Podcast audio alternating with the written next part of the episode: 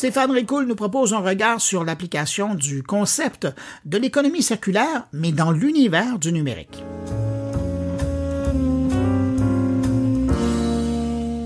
La semaine passée avaient lieu les assises de l'économie circulaire et le message était on ne peut plus clair. Si ça prend une masse importante pour faire bouger les choses, ça prend aussi du leadership au niveau de l'État. Car dans la réalité, nous avons déjà le coffre à outils pour l'économie circulaire, mais le problème, c'est qu'on a des élus pour Pourtant, la conversation sur la notion d'économie circulaire a évolué. On parle de manière plus détaillée et internationale. La politique chinoise intègre désormais l'économie circulaire. Les accords Europe et Chine ont été resignés pour cinq ans. Aux États-Unis, le vocabulaire entourant l'économie circulaire a fait son apparition dans des textes qui régissent la décarbonation industrielle. Et malgré cette belle prise de conscience, on offre tout de même aujourd'hui une subvention à ceux qui achètent une voiture ou un VUS électrique et rien du tout en termes de subvention à ceux qui choisissent le transport actif. Un non-sens, selon certains qui étaient présents sur scène, pour qui il serait nécessaire de toucher aux infrastructures profondes de coûts si on voulait vraiment faire bouger les choses. Et faire bouger les choses, ça commence par l'éducation. La littératie environnementale est déficiente. Le consommateur doit apprendre à lire ce qui se passe réellement et nous devons collectivement reprendre le contrôle de l'imaginaire, du récit entourant le produit, celui qui est dirigé vers le consommateur. Notre tolérance pour la quantité de produits mis sur le marché est beaucoup trop grande. On ne paye définitivement pas le prix à hauteur de la valeur du produit. L'impact serait beaucoup plus significatif autrement et le meilleur exemple concerne l'énergie et l'eau au Québec. Ensuite, toujours pour faire bouger les choses, le levier financier semble être efficace s'il vient avec des explications et compensations, car les incitations sont importantes dans les deux sens.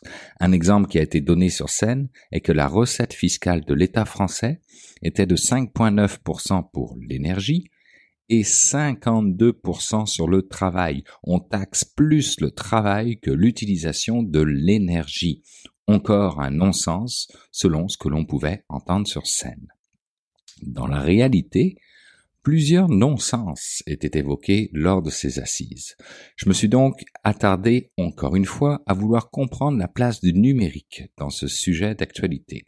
Au gré de mes recherches, je suis tombé sur une publication intitulée Économie circulaire et révolution numérique, publiée par l'Institut de l'économie circulaire, ce qui nous donne six pistes au total et je vous les résume ici. Tout d'abord, la plateformisation, ce créateur de liens entre individus par excellence est parfois utilisé exclusivement pour l'économie circulaire. Pensez vente de produits de seconde main ou autopartage et autres usages rattachés aux économies collaboratives de fonctionnalité et de partage.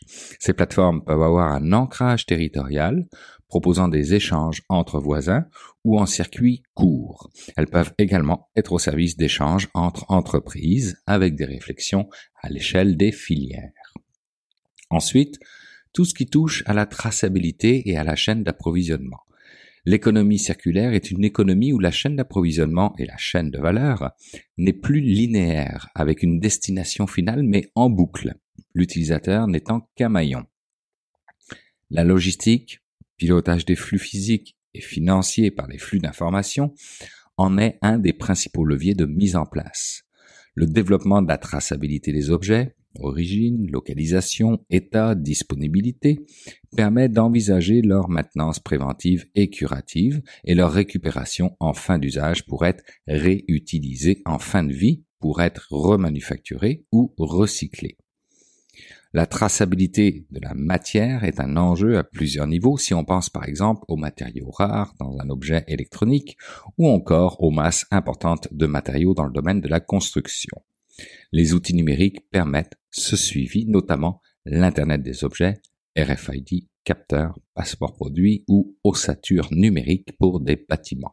Ces technologies sont facilitatrices.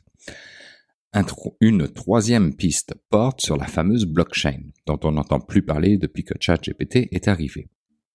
Pourtant, la blockchain permet de faciliter de nombreux échanges à travers des monnaies complémentaires qui peuvent avoir une visée environnementale, des contractualisations directes entre acteurs, des registres des échanges et des transferts d'actifs, ou une notation des services par les usagers, le tout sans passer par un système central.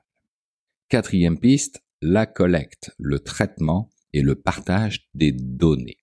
L'accès à certaines données d'entreprise liées à des logiciels spécialisés permettent d'identifier des potentiels de synergie interentreprise et permet un passage à l'échelle à coût quasi nul. La donnée peut permettre également une analyse des processus d'entreprise, d'identifier les inefficiences et les pistes d'optimisation. Elle permet également d'anticiper et gérer les consommations en matière, en biens, en services ou en énergie pour produire au plus juste et éviter les pertes. Mais comme pour les questions de traçabilité, il faut se rappeler que l'enjeu du partage et de la gouvernance des données est clé.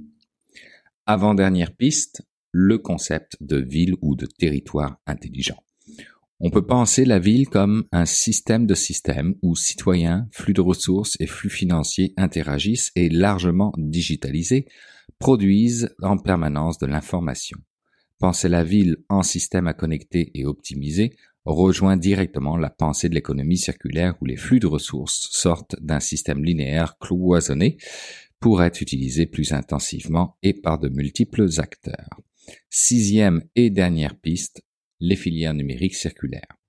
Si les outils numériques font souvent partie de la solution, on sait qu'ils font aussi partie du problème, notamment en termes d'émissions de gaz à effet de serre, de pollution et d'épuisement de matériaux rares pour les phases de production et de fin de vie, et de consommation d'eau et d'énergie pour les phases d'utilisation.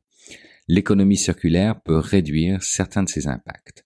Filières de récupération des déchets électroniques et systèmes de récupération de chaleur des data centers, réemploi, Cependant, le marché des équipements informatiques a de très grands progrès à faire en termes d'éco-conception et de développement et du réemploi et de la réparation.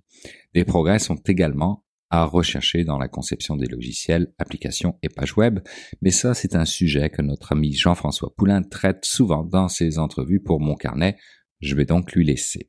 On le voit, l'économie circulaire implique une dynamique qui devra mobiliser des moyens matériels et financiers, mais aussi humains, organisationnels, créatifs, ainsi qu'une mobilisation de tous les, tous les secteurs de la société et de tous les domaines d'activité à une échelle mondiale.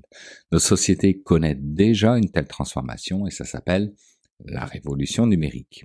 Au-delà du rôle de mesure, d'optimisation et d'anticipation, le numérique a une force de changement organisationnel qui permet de bouleverser nos modèles. Mais le numérique ne résout pas tout et porte en lui-même des problématiques environnementales. J'en fais ici ma conclusion, mais sachez que c'était l'introduction de la publication Économie circulaire et révolution numérique de l'Institut de l'économie circulaire.